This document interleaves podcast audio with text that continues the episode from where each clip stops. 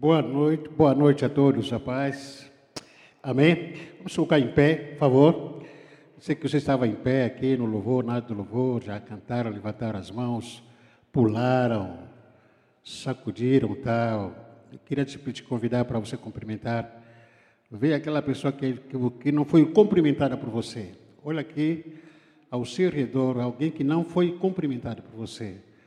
Vai lá, se apresenta, cumprimenta, eu pergunto o nome, se apresente, em nome de Jesus. Cumprimenta a todos. A paz do Senhor Jesus a todos. Fique bem à vontade. No nosso meio, os visitantes já foram registrados. Pegaram o nome deles, os visitantes lá atrás. Com o irmão Rafael, irmão Ângel, irmã Patrícia, que Deus abençoe a todos. Fique bem à vontade na casa do Senhor e a casa da família Periel que você se sinta em casa. Amém? Podemos orar? Vamos orar. Obrigado, Senhor Deus, por tudo que o Senhor nos falou aqui, nos louvores, nas palavras de aviso, de missões, de ofertas. Obrigado. Continua, Senhor, falando conosco. Os teus servos estão aqui para te ouvir. Em nome de Jesus. Amém. Pode se sentar.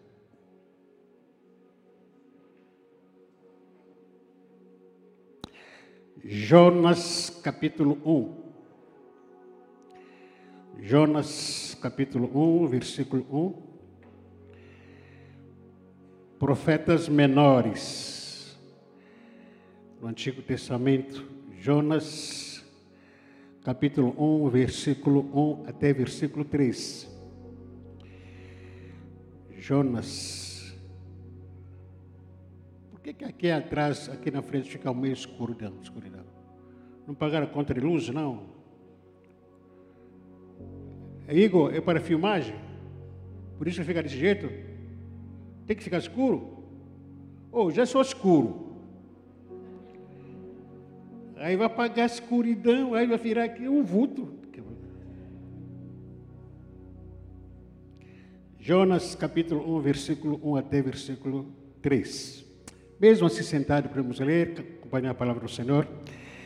Veio a palavra do Senhor a Jonas, filho de Amitai, dizendo: Dispõe-te, vai à grande cidade de Nínive e clama contra ela, porque a sua malícia subi até mim. Jonas se dispôs, mas para fugir da presença do Senhor, é, para Tarse, e tendo descido a Jope, achou um navio que ia para Tarse, pagou, pois, a sua passagem e embarcou nele para ir com eles para Tarse, para longe da presença do Senhor. Amém. Pelo menos até aqui. Irmãos, é, o que nós podemos aprender com o processo da descida da vida do, é, do profeta Jonas? Quando a gente se refere processo de descida, porque nós temos um nível da vida espiritual, nós temos um nível da vida ministerial, um nível de caráter que a gente quer crescer, baseado nesse nível, sempre quer crescer para cima. Queremos sim é, ser treinados, é, alavancar na vida espiritual, perdão, na vida ministerial, em todas as áreas das nossas vidas. Porém, quando esse crescimento não é para cima, mas é para baixo, começa a descer. Aí, em vez de crescer, de manter a, a visão, ao invés de manter a vida espiritual, às vezes de manter a vida ministerial, você começa a dar algumas descidas. É, onde começa essa descida? na nossa vida. A qualidade que era 100%, daqui a pouco começa a virar 99,9%, daqui a pouco 98,98%, é, 98%, vai, vai, vai baixando, vai baixando, vai baixando. Quando você vê, está lá fora. O que acontece? Né? compartilhar ou pregar a palavra que é que eu sou um pastor mais de 20 anos aqui, ah, talvez para tanto quanto para mim como também para os irmãos que me ouvem, pode se tornar como uma um risco. Que risco é esse? O pastor está aqui mais de 20 anos. Será que ele está falando em nome de Deus? É comum a gente julgar profeta e profecia. Que essa palavra é do homem, não é pastor, não é Deus que está falando. Aí você vai arcar com isso. E por outro lado também o pastor pode julgar se essa palavra está sendo relevante né, para essa noite, para esse contexto, de alguma forma. Mas não é o caso. O caso aqui da história de Jonas. Jonas era um servo de Deus, como a maioria de nós somos servos de Deus. Jonas era um servo de Deus, mas não como tendo um título, ser servo de Deus, não como tendo um cargo que você tem, mas tem a ver ser servo de Deus aqui no sentido de Jonas tem a ver com o entendimento que você deve ter da sua missão de vida. É, qual é a sua missão de vida? Como ser humano, Deus colocou aqui nessa terra, nessa planeta chamada Terra. Deus te coloca aqui nesse mundo. E temos aqui alguns irmãos nossos tem a Serzinha que nasceu alguns meses atrás. Tem aqui a filha do Éder, que está de... filho ou filha? É filha. Que está para nascer daqui a alguns meses. Mas vai nascer para quê? Qual é a missão dele ou dela? Você que já nasceu há anos, faz parte desse, desse planeta Terra. Mas qual é a sua missão de vida? Quando me refiro da missão de vida, é comum que você ouvir disso por aí até em livros. A missão de vida é o propósito de vida. A missão de vida é diferente do propósito de vida. O que é missão de vida? A missão de vida é o que você que, que leva você a, a responder uma pergunta: o que que eu venho fazer aqui nessa terra? O que que você veio fazer nessa planeta Terra? Veio fazer o quê? Você é o ET que foi, veio aqui para visitar apenas? Depois vai para a NASA, vai para outro globo terrestre?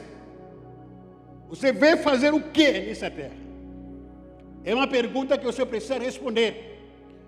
Quando você consegue ter resposta para isso, essa é a sua missão de vida. E que você entendeu de fato a, missão, a sua missão de vida. E por outro lado, ah,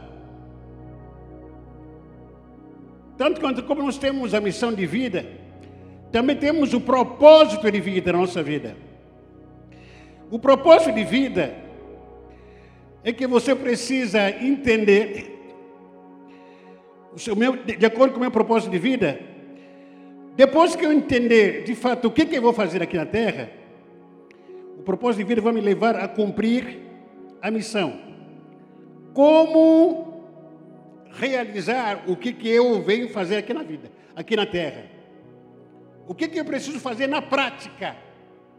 Isso é o propósito de vida. Não, eu vim aqui, Deus me mandou para ser um pastor. Esse é meu chamado. Essa é minha missão de vida. O propósito de vida é estar pastoreando? Tá, estou. A missão de vida que Deus te mandou aqui para você servi-lo aqui nessa terra. O propósito de vida é estar servindo aonde?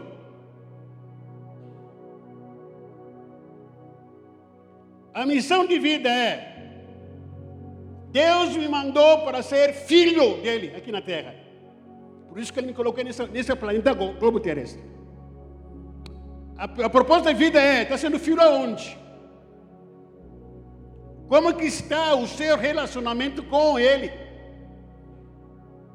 Quais são algumas atitudes suas, minhas, que evidencia que de fato sou filho? Já que esse é o meu propósito de vida. Todos nós, todos nós, sem exceção, Deus nos colocou nessa planeta Terra com uma, com uma missão de vida e propósito de vida. Mas por que, que nós não cumprimos isso? Ignorância e desobediência. Faz de conta que não é comigo. Se olharmos para o exemplo de Jesus, qual era a missão de vida de Jesus? Lucas 19, 10. A missão de vida de Jesus, Lucas 19, 10.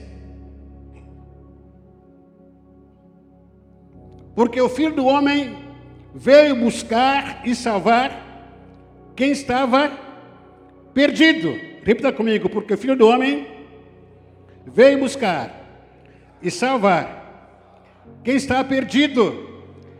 Isso era bem claro na mente, na cabeça de Jesus. A minha missão de vida aqui na terra é essa. Eu vim buscar e salvar aqueles que estão perdidos. Até por várias vezes o ministério de Jesus aqui quase queria tirá-lo desse foco. Jesus até uma vez ele repreende Simão Pedro. Quando Simão Pedro falou para ele que, Senhor, você não vai morrer. Você não vai morrer. Jesus olhou para ele e disse para ele que eu saio daqui, Satanás. Porque eu tenho uma missão de vida para cumprir. Isso é bem claro na minha cabeça, na minha mente, no meu coração. Está bem claro. Como é que você quer que não faça e não vou morrer? Pela humanidade. A missão de, a missão de vida de Jesus era de fato, ele veio para buscar e salvar o que está perdido. Se a missão de vida de Jesus era buscar e salvar quem está perdido, mas qual era o propósito de vida dele? João capítulo 15, versículo 13, responde. João capítulo 15, versículo 13. O propósito de vida de Jesus está nesse texto. A missão de vida de Jesus era Lucas 19, 10. Essa é a missão de vida de Jesus. O propósito de vida é João capítulo 15, verso 13. O que é que diz? Vamos ler todos, por favor. Um, dois, três.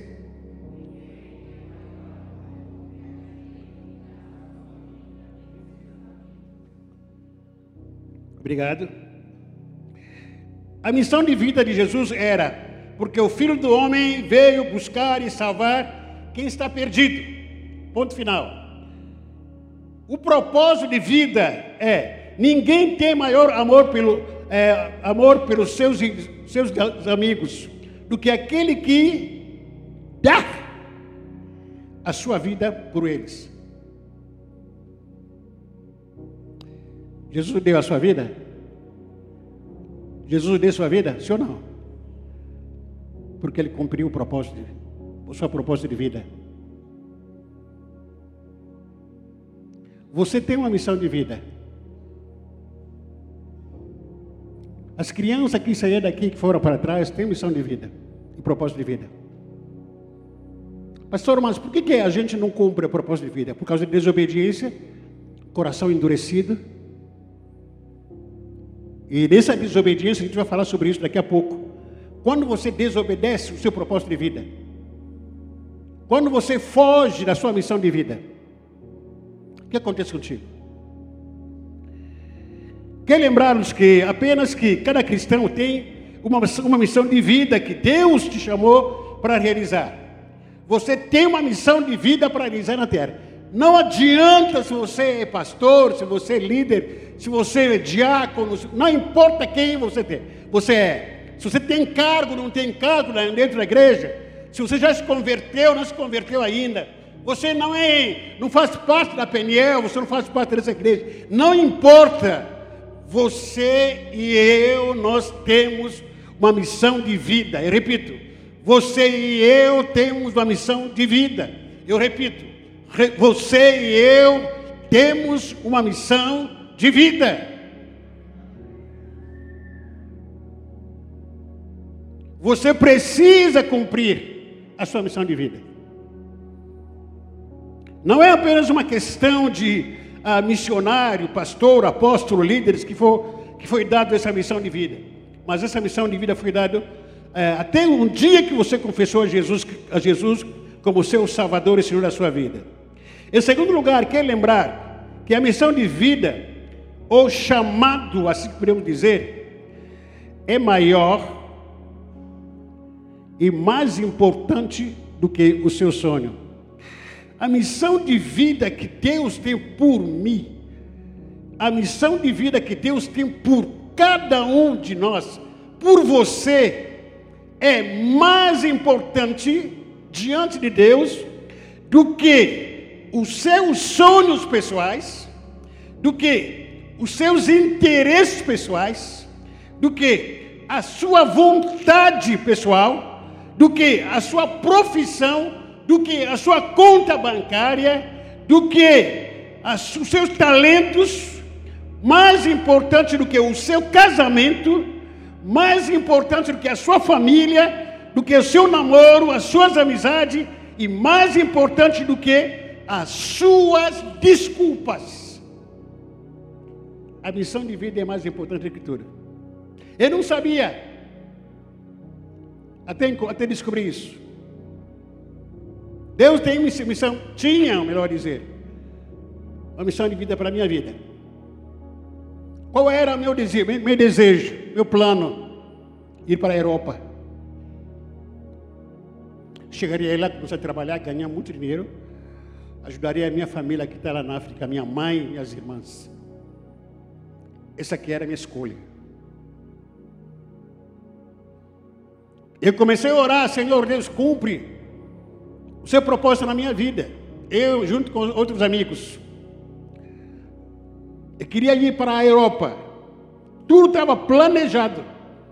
Queria fugir do propósito de Deus. Planejado. Só faltava detalhes. Já tinha bolsa de estudo em três, quatro escolas. Queria ir para lá. Isso era propósito de vida. Quem não gostaria de sonhar? Um sonho como esse.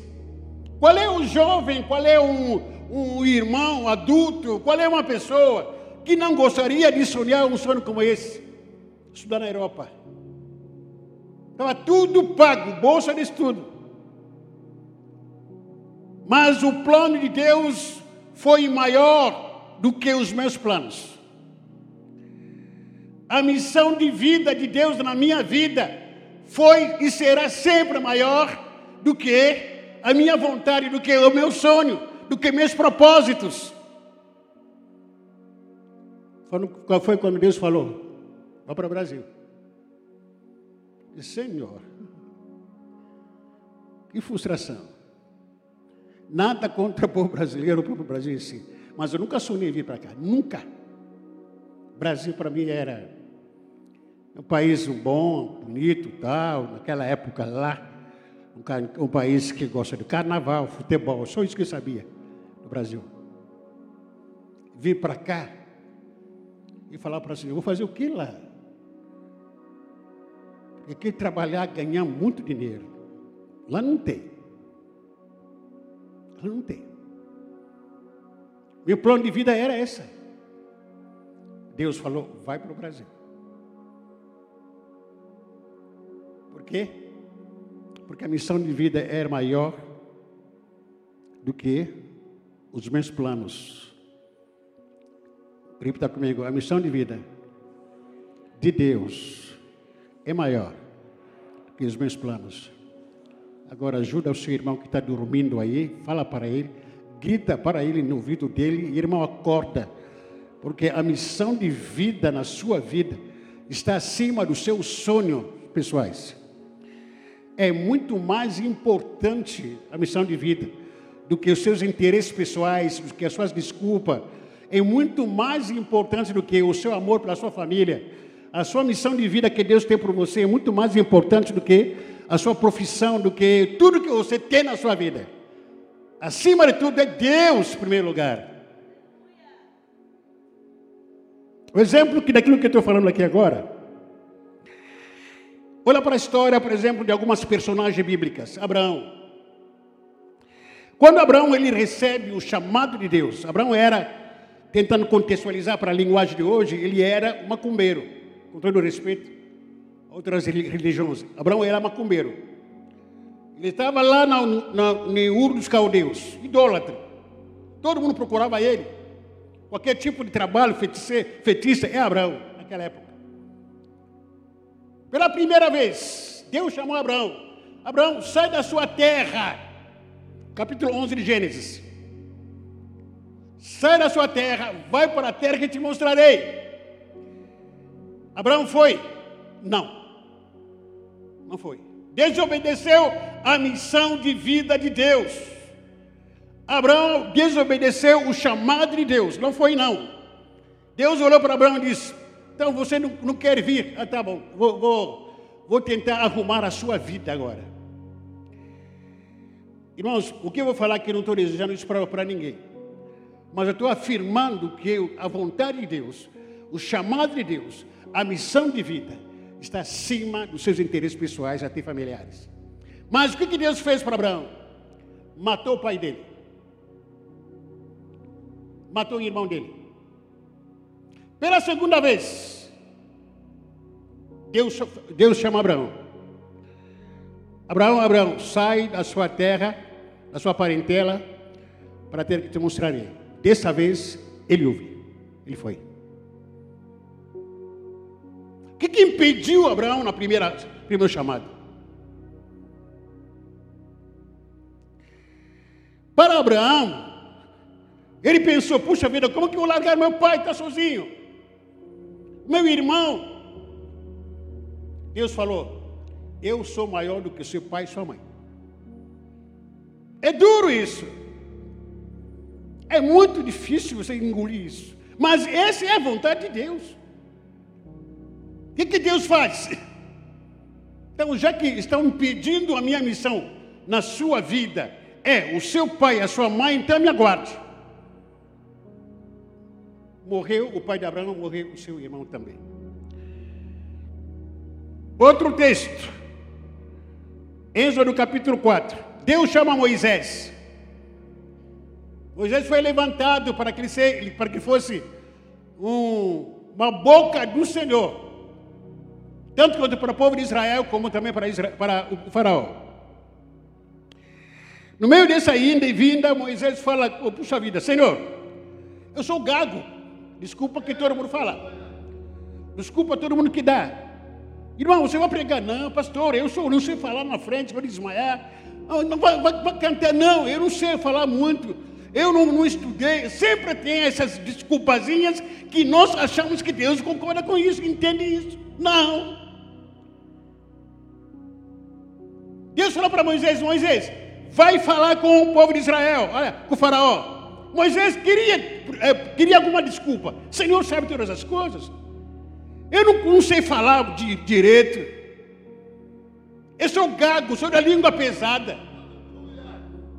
Deus fala para Moisés, no capítulo 10, capítulo 4, versículo 10. Moisés respondeu ao Senhor: O Senhor, eu nunca tive facilidade para falar. Êxodo capítulo 4, versículo 10 em diante. Nem antes, nem agora. Depois que começasse a falar comigo, quando começo, começo a falar, eu sempre me atrapalho, não sei falar nada, Senhor. Me desculpa, o Senhor sabe todas as coisas. Não fiz FATEP, não fiz esses cursos tal. Não estudo Bíblia. Versículo 11. Porém, o Senhor diz, lhe diz: Quem dá boca ao ser humano? Quem faz com que é, ele seja surdo ou mudo? Quem lhe dá a vista ou faz com que fique cego, sou eu, Deus, o Senhor. Agora vá, pois eu o ajudarei a falar, e lhe direi o que deve dizer. Versículo 3 diz: Aí Moisés pediu: Não, Senhor, por favor, manda outra pessoa. Então o Senhor ficou irritado com as desculpas de Moisés a sua desculpa irrita o Senhor. Moisés começou a se desculpar, se justificar, Deus falou: quão irritante você. Você de suas desculpas. Você não sabe que quem fez boca sou eu. Eu conheço a, a sua boca. Eu posso fazer ela falar e fazer tornar ela muda também. Eu criei os seus olhos. Se eu quiser você vê, se quiser estou cego. Eu criei os seus ouvidos. Se eu quiser, vou deixar esse ouvido continuar ouvindo. Também se quiser, transformo você em surdo. Sou eu o Criador. Não me desafia, Moisés. Mas versículo 14, assim para continuar, Deus pegou leve. O Senhor, é, então o Senhor ficou irritado com Moisés e disse: Por acaso Arão, o levita, não é o seu irmão? Eu sei que ele tem facilidade para falar. Além disso, ele está vindo para se encontrar com você e vai ficar contente ao vê-lo. Deus ajudou aqui Moisés mesmo não ter incomodado ele. Moisés procurou tanto desculpa. Se você acompanhar ali a, história, a própria história, essa história de Moisés não colou até que se tornou que governador do, do perdão, o, perdão, o melhor do, do, do Egito para libertar o povo de Israel. Então não colou muito. Veja também o que o profeta Isaías disse Isaías capítulo 6, versículo 1. Isaías capítulo 6, versículo 1, nos diz: No ano em que o rei Uzias morreu, eu vi o Senhor sentado no trono alto e elevado. O seu manto se estendia pelo templo inteiro. Só depois da morte do seu tio, que ele viu a glória de Deus. Presta atenção o que, que o profeta Isaías está dizendo aqui. No ano que o rei Uzias morreu, eu vi o quê? A glória do Senhor. Por que que, aliás, Isaías não viu antes? Se você ler do capítulo 1 até capítulo 5 de Isaías, você vê um homem que é acusador, crítico, que só julgava, condenava os pecadores, os injustos, só falava mal de aqueles que, andavam em santidade. No capítulo 4, capítulo 5, perdão, ele começou a falar das maldições daqueles que não obedecem ao Senhor.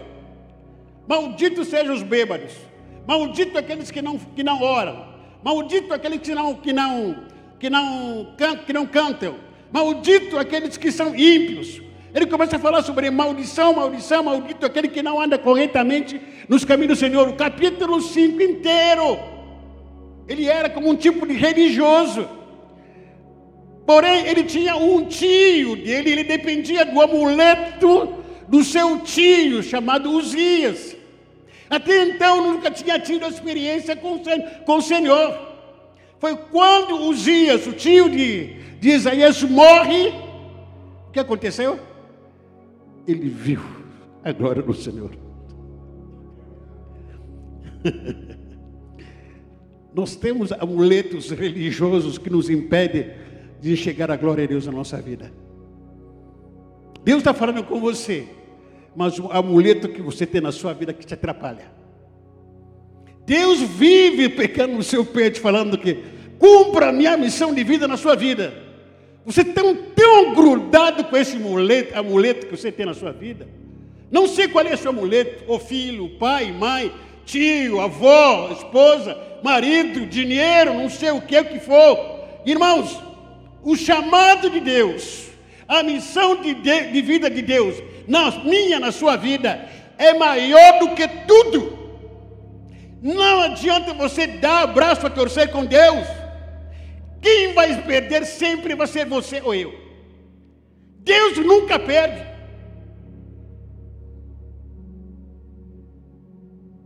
Isaías não queria cumprir o propósito de Deus na vida dele, ou a missão de Deus na vida dele. O que, que Deus fez? Arrancou Murito, o tio dele.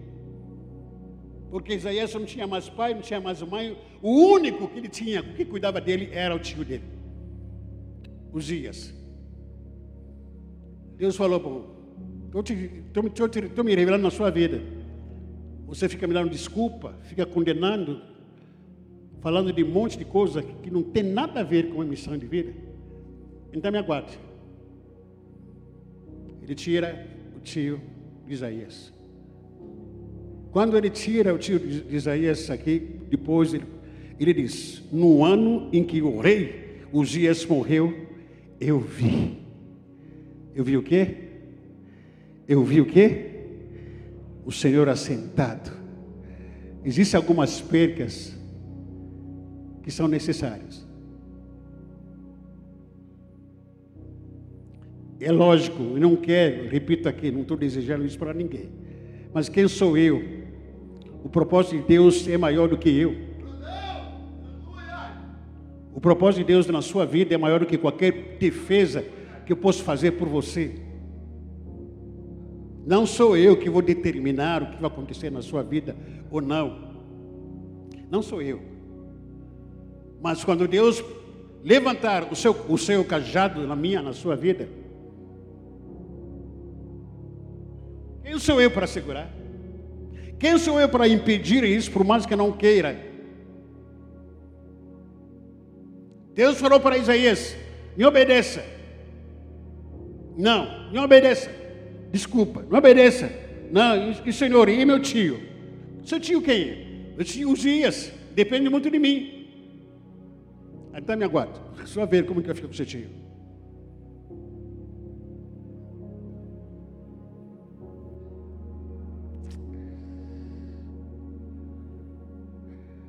Querido, pai, mãe, marido, se o teu filho, a tua filha, a tua esposa, seu marido, tem uma missão de vida para cumprir, não impeça isso.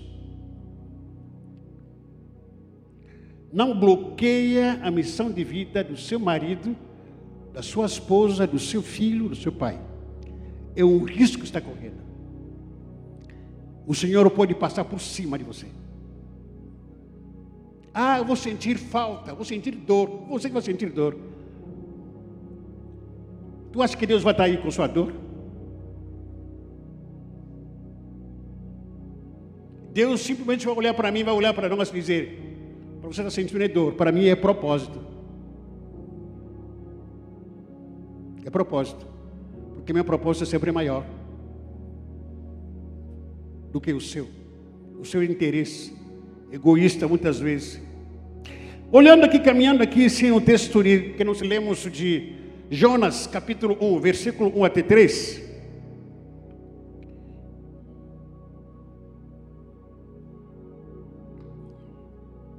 Nesse texto que nós lemos, Deus diz para o profeta Jonas: vá para a cidade de Nínive. Vá para onde? Vá para onde? Vá para onde? Nínive Vá para a cidade de Nínive, grite com ela, porque a maldade daquela gente chegou a, aos meus ouvidos. Esse é um fato que os ninivitas haviam assassinado os pais de Jonas de uma forma muito cruel. Já falamos isso aqui por várias vezes. Os ninivitas eram uma nação muito assoladora, muito violenta em relação ao povo de Israel. Eles, numa guerra, eles aprenderam pai, os pais de Jonas, amarraram o pai, a mãe e outros irmãos de toda a família de Jonas. Jonas, naquela época, era pequena, criança. Amarraram eles numa praça, os pés, as mãos presos numa árvore, arrancaram a pele cru começaram a arrancar para torturar. Arrancaram a pele dos pais. Jonas olhando para aquele, seus pais sangrando, arrancando a, o pele, cabelo, assim com, os, com a faca e tudo. E Jonas olhando para aquilo, a tortura que seus pais sofriam.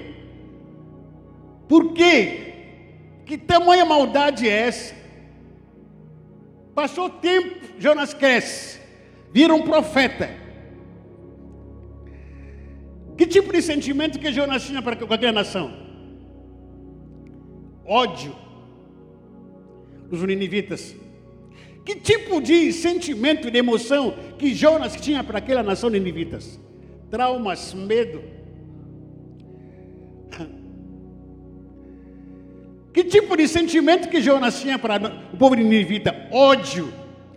Porém, aqueles que você odeia, Deus ama. Aqueles que você acha que não merece ser o céu, ir para o céu, Deus ama. Porque na minha, na sua Bíblia diz que Deus amou o mundo de tal maneira que deu o seu Filho unigênito para que todos aqueles que nele crescem não pereçam, mas que tenham a vida eterna. Se Deus amou o mundo, Deus amou o prostituta, violento, o traficante, Deus amou o corrupto, Deus amou todos religiosos, Deus amou aquelas pessoas que matam, roubam na rua, nos, é, que sequestram é, as famílias, Deus amou todos. E se se arrependerem, vá para o céu. E Deus diz: Jonas, vá para o povo ninivita para você falar para aquele povo que a maldade daquela nação chegou até mim. O que, que Jonas faz? Liso, cai fora. Eu, hein? Jonas foge. Jonas tinha trauma, raiva dos ninivitas, ele foge. Por causa do interesse pessoal, ele desobedece o chamado de Deus. Lembra? O propósito de Deus é maior do que do que a minha própria vida, do que os meus próprios interesses. Jonas desobedece. Tinha trauma, tinha raiva dos ninivitas. Para Jonas, ele pensava: Ninivita, vai para o inferno todo mundo. Que uma raça de víbora, raça cruel, que matou, massacrou a minha família. Eu vou lá. O propósito de Deus é maior do que o seu propósito. Irmão, a gente brinca muito com o Evangelho. Lamento muito quando a gente conversa, nossa conversa para cá e para lá a superficialidade do Evangelho que a gente tem. O Evangelho sangra. Seguir a Jesus sangra. Seguir a Jesus sangra. Não é fácil para ninguém. Seguir a Jesus é difícil, complicado. Hoje de manhã nós estávamos falando sobre isso. Na escola, na escola dominical. Seguir a Jesus, você tem que carregar a sua cruz. Negar-se a si mesmo. Sabe o que significa carregar a cruz? Você morrer. Você não existe mais. Carrega a sua cruz. E só faz a vontade de Deus. Eu estava escutando alguns irmãos falando, pastor, mas é difícil isso. É difícil porque a gente não morreu ainda. E a gente não quer morrer. Porque vira e mexe nosso ego, egocentrismo, nosso ego quer gritar.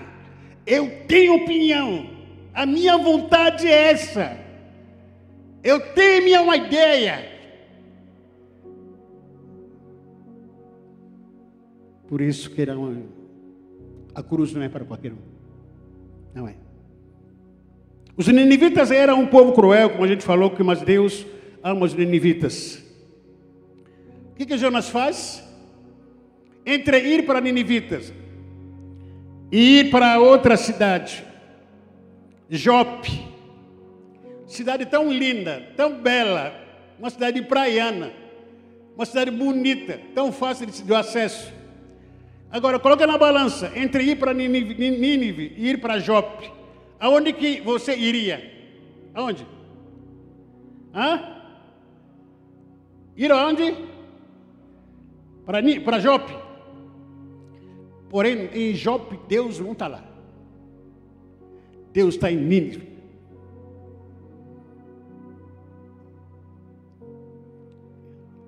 A minha oração tem sido: Senhor, quando o Senhor não, eu sei a luta que a gente tem enfrentado aqui.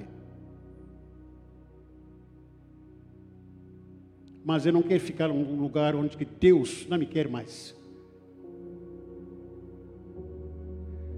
Se o Senhor não quer, não quer mais que me fala. Eu não quero estar onde Deus não está. O lugar pode ser belo, bonito, lindo, mas se Deus não estiver lá, eu prefiro estar no deserto com Deus do que no palácio sem Deus. Jope era um lugar lindo, bonitinhos, mas Deus estava lá. Deus não estava lá. Deus estava onde? Nínive. Deus estava em Nínive. Jonas sobe, foge para, para Jope, ao invés de ir para Nínive. Jope era cidade linda, mas Deus não estava lá. Ele fugiu em desobedecendo o chamado de Deus. Virou hoje, até hoje, no contexto de hoje, virou modismo. Aonde que o povo brasileiro está indo mais na Europa?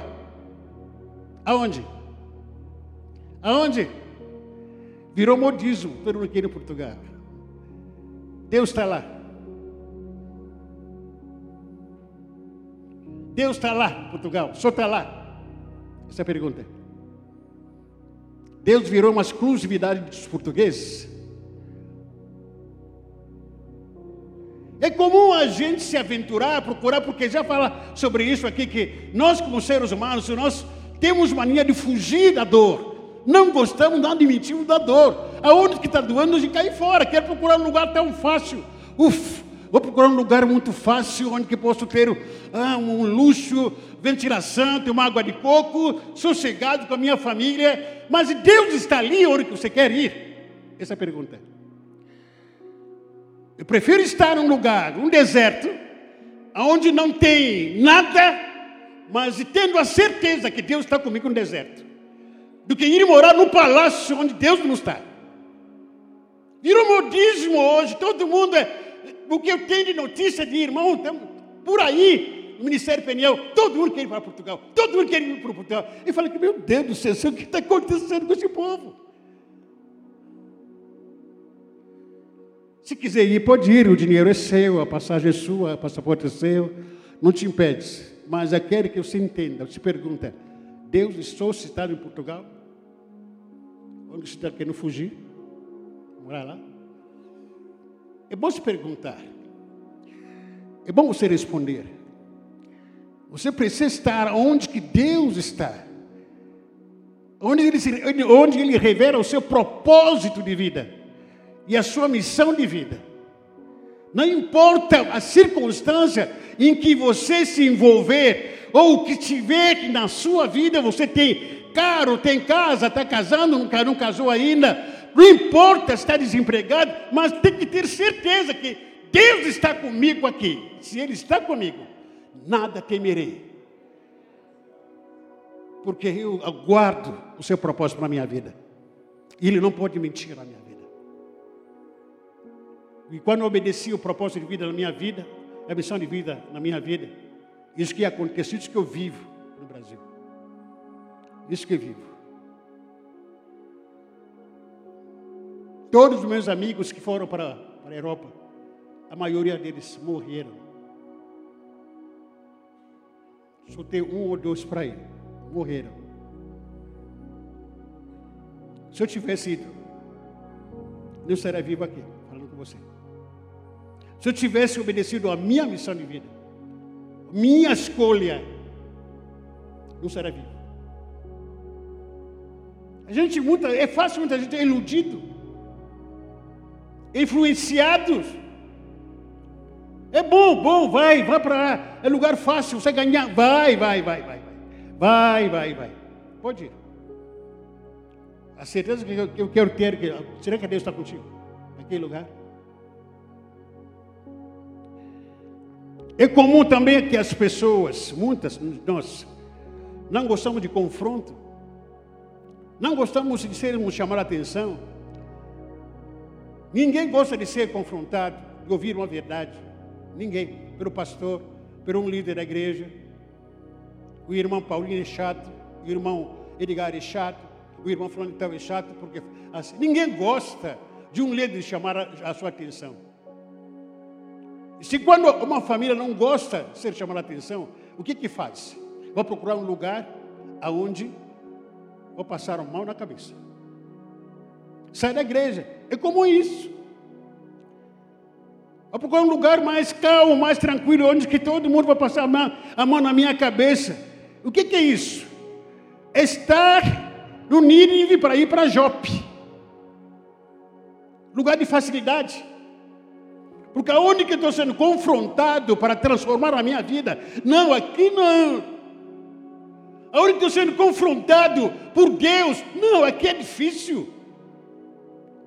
Eu vou para Jope. Eu vou para lá. Lugar tranquilo. Não tem ninguém, não tem pastor um chato.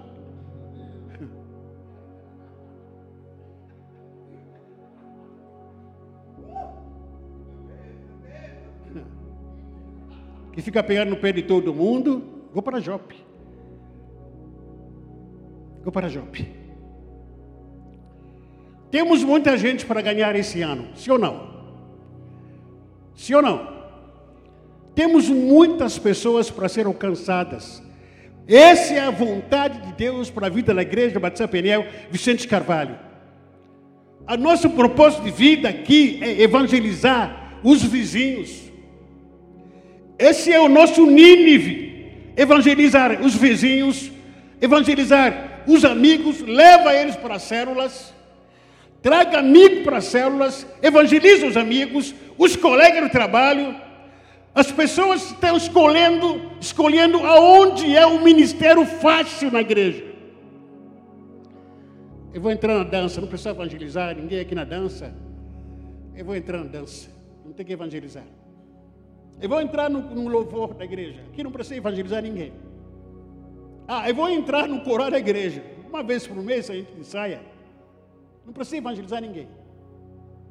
Irmão, o que justifica a nossa igreja evangélica é quando nós evangelizamos. É quando a igreja evangélica cumpre a sua missão de vida. Quando nós ganhamos vida para Jesus. Esse é o nosso Nínive, ganhar almas. Esse é o nosso Nínive, é gritar, falar para essa cidade de Guarujá. A maldade da cidade de Guarujá chegou até Deus. Se arrependa, Guarujá. Mas o que, que a gente quer trabalhar? Aonde? Aonde ninguém vai me tocar, não preciso fazer esforço, não preciso falar com ninguém, não preciso confrontar com ninguém. É melhor ficar em algum cantinho do, do jopinho. Tem alguns jopinhos aqui dentro da igreja não precisa fazer um esforço nada para precisa para evangelizar. Muito cômodo, é fácil. Lugares jopinhos que se encontra aqui.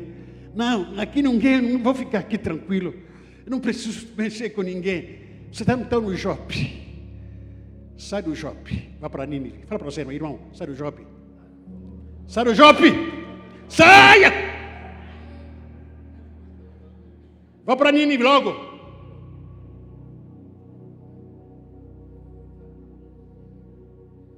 Essa é a nossa missão de vida. Para que, que a igreja existe se nós não ganhamos vidas, pô? Veja que a irmã Paulina visando aqui, irmão, trouxe um visitante. Evangelizou. Igreja que não evangeliza, o que é? Uma seita. Uma igreja que não cumpre a minha missão de vida. A sua missão vira uma seita. Deus nos chamou para sermos sal e luz amanhã, lá no trabalho. Fala de Deus para os seus colegas. Ora para os seus colegas.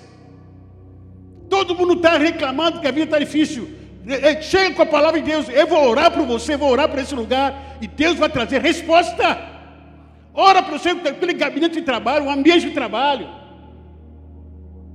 Para que, que você está lá? Para quê? Para ser sal e luz naquele lugar.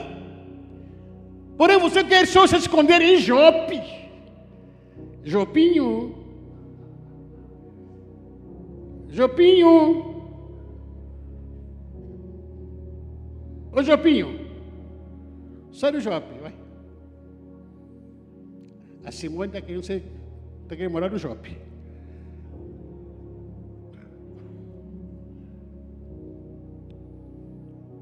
Sai do Jope, vai para Nínive. Sai do Jope, vai para onde? Vai para Nínive. Vai para Nínive. O culto de missões se tornou um culto um pouco atrativo Ó, missão, no dia de, de, da ceia, toma tudo aqui. Todo mês a mesma coisa. Todo mês a mesma coisa.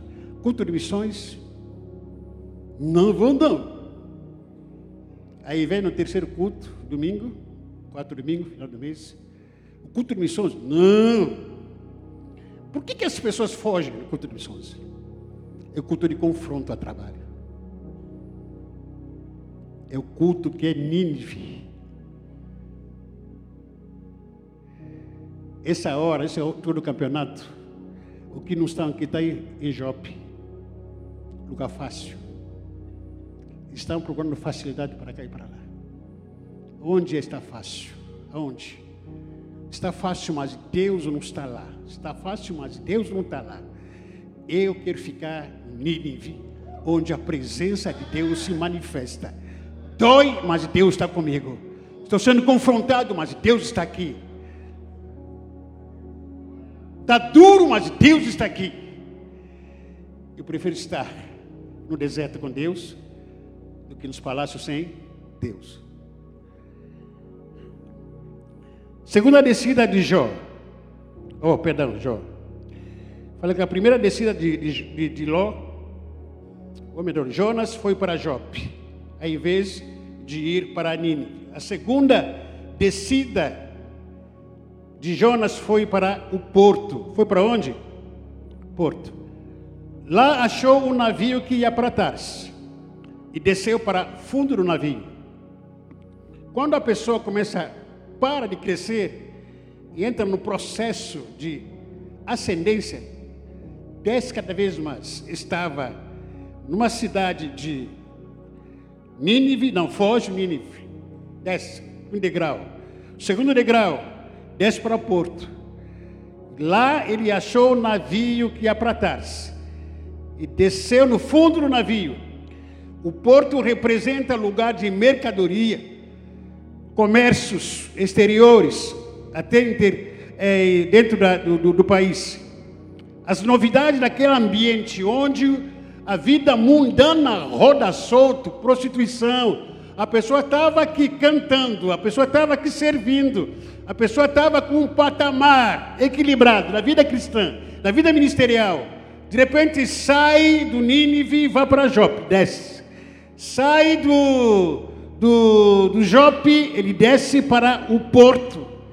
Vai descendo, de, degrau a degrau, num processo de ascendência. Terceiro, descida do processo de Jonas, Jonas vai, desce no, por, no porrão do navio. Ele se enfia no porrão. Ele se esconde lá no porrão do navio. Se deitou no, no porrão do navio. Dormiu profundamente. Bêbado, alcoólatra, fica lá no porrão, fazendo de conta que não era com ele, mas é com ele. A pessoa vive dormindo demais. A pessoa que está fugindo de Deus, a pessoa que está que tá no processo de descida no seu nível de ministério, no seu nível da vida espiritual, no seu nível, no seu caráter, ele continua descendo, descendo, descendo, até chegar alguns momentos começa a ter muito sono. Vive dormindo, o tempo todo, está fazendo o quê? Quer dormir, estou dormindo, estou dormindo, estou dormindo, estou dormindo, estou dormindo, estou dormindo.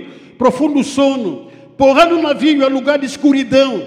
Quando as pessoas se afastam na comunhão da igreja e não ora mais, não lê mais a Bíblia, não tem mais a comunhão com ninguém, porra no navio, lugar das trevas de comunhão. E quarta descida de Jonas foi ao mar, versículo 15. Jonas foi lançado para onde? Para o mar. Para onde que Jonas foi lançado? Para o mar. Mar de lama. Simboliza mar de lama, onde corre risco de morte. A quinta de grau, a quinta descida de Jonas, aqui foi dentro desse processo, ele entra, foi descer no ventre do peixe. Desceu aonde? Ventre do peixe. E aí já era. Consegue seguir o processo que a pessoa entra? Estava aqui no nível, grau espiritual, ministerial. Mas por não ter seguido a vontade de Deus seguir o seu coração, começa a descer. Começa a descer.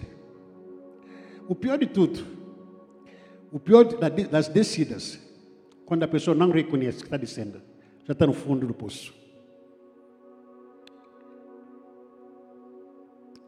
Já está no fundo do poço, mas eu não quero saber. Para ele ou para ela está achando que tudo isso é normal.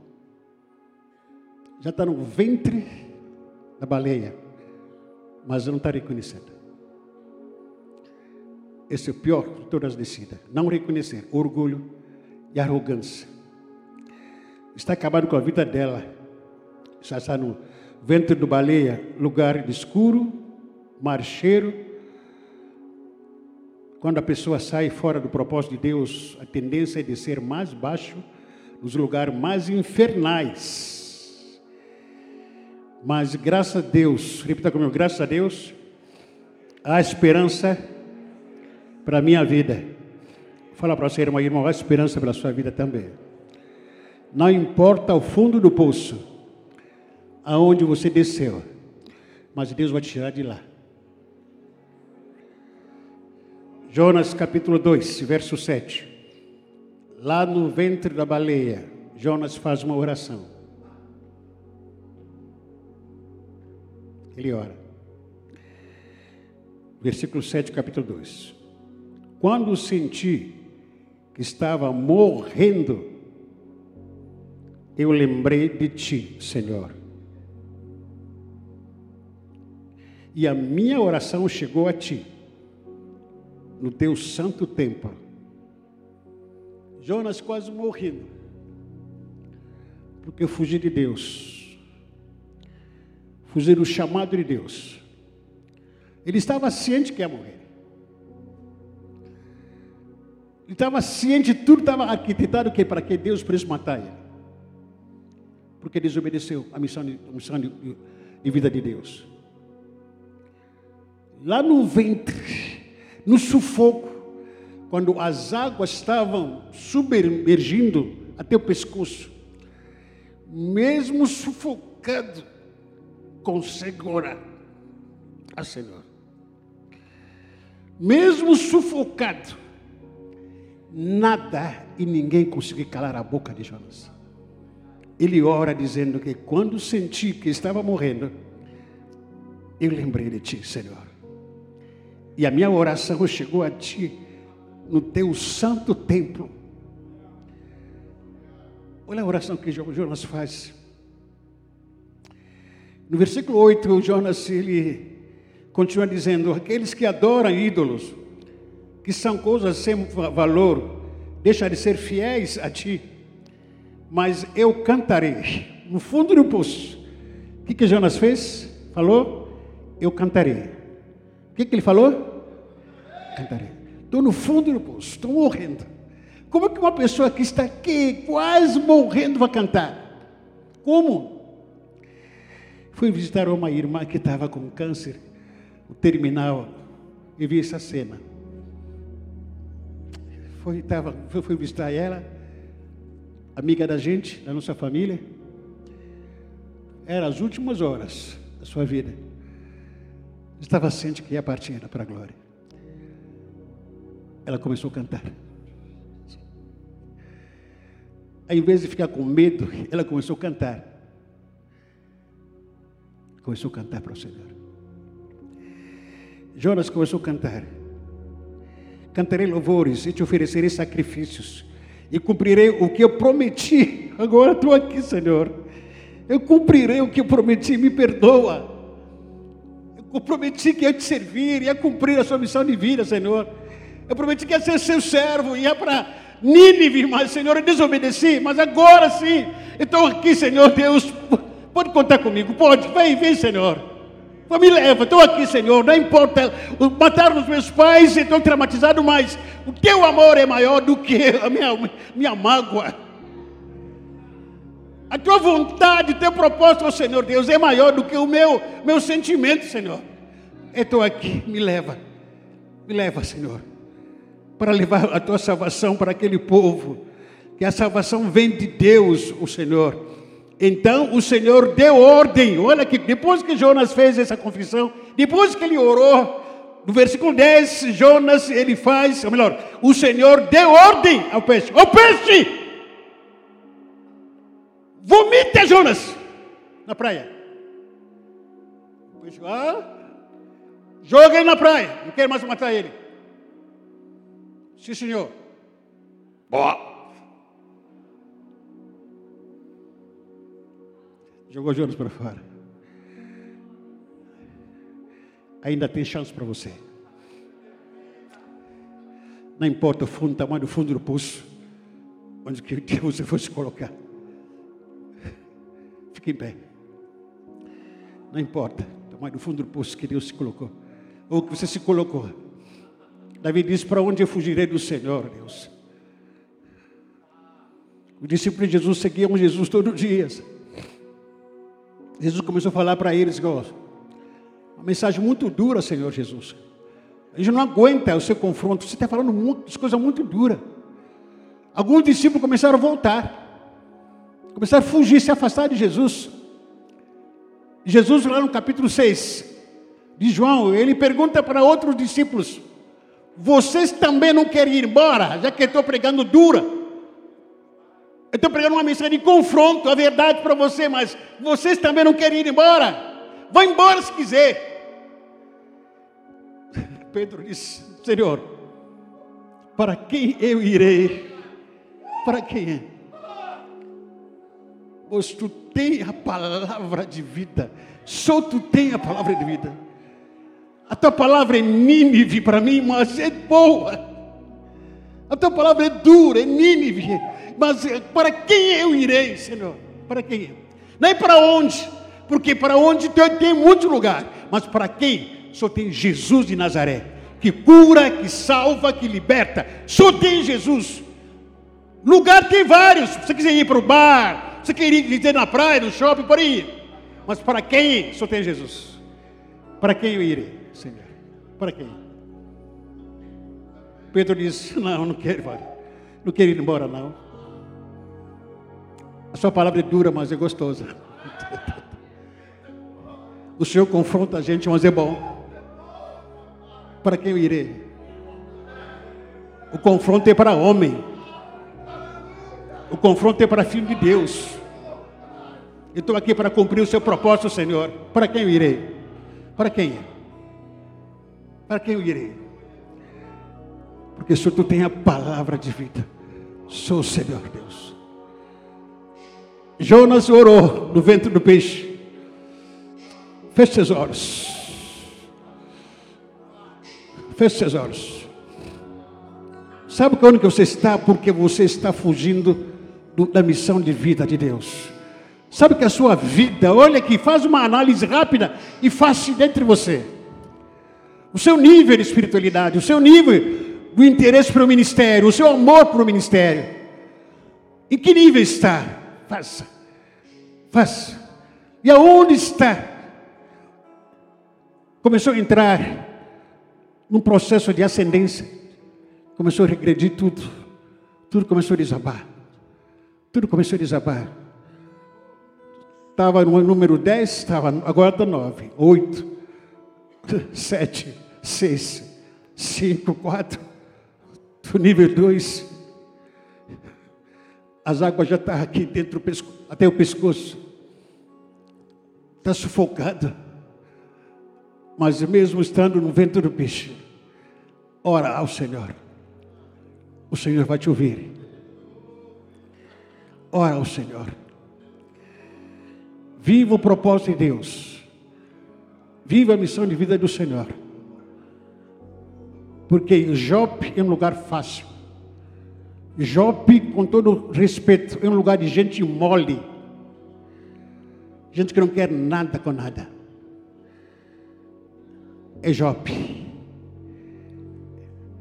Quer servir a Deus em Nínive. Nínive.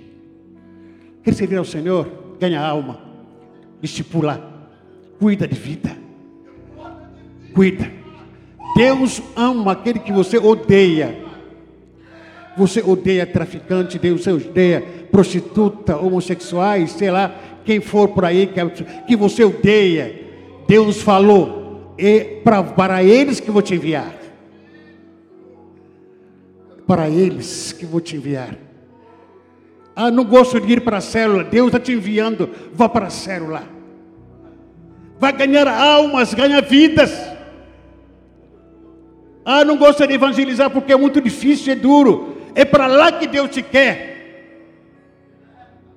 Porque se esconder no meio dos, dos jopinhos é fácil.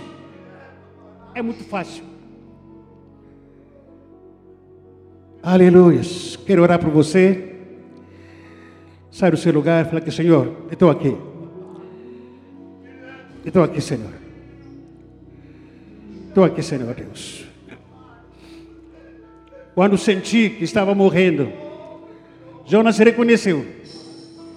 Senhor, eu estou reconhecendo que estou morrendo. Mas eu me lembrei de Ti, Senhor. E a minha oração chegou a Ti, no Teu templo. Mas cantarei louvores. Eu cantarei louvores, oferecerei sacrifícios e cumprirei o que prometi. Cumprirei o que prometi um dia. Senhor, eu vou te servir. Eu cumprirei o que prometi um dia. Pois a salvação vem de Deus, o Senhor. Aleluias. Volta para o propósito de vida do Senhor. Volta para viver a vontade do Senhor. Volta para viver o que Deus falou há alguns anos. Volta a servir ao Senhor. Volta a fazer a vontade de Deus. A vontade do Senhor. Que é boa, agradável ao Senhor. Volta para Deus, Ele te quer. Deus quer você. Fugir, fugir de Deus. Fugir de Deus é a pior coisa que alguém pode fazer. É a pior decisão que a pessoa pode tomar. Ninguém que foge de Deus, que continua a mesma. Ninguém, ninguém. Ninguém que foge de Deus e continua a mesma pessoa. Ninguém. Vamos louvar ao Senhor. Você quiser vir aqui, Fala para o Senhor, Senhor, eis-me aqui, Senhor. Eis-me aqui, a minha vida está nas tuas mãos. Aleluia.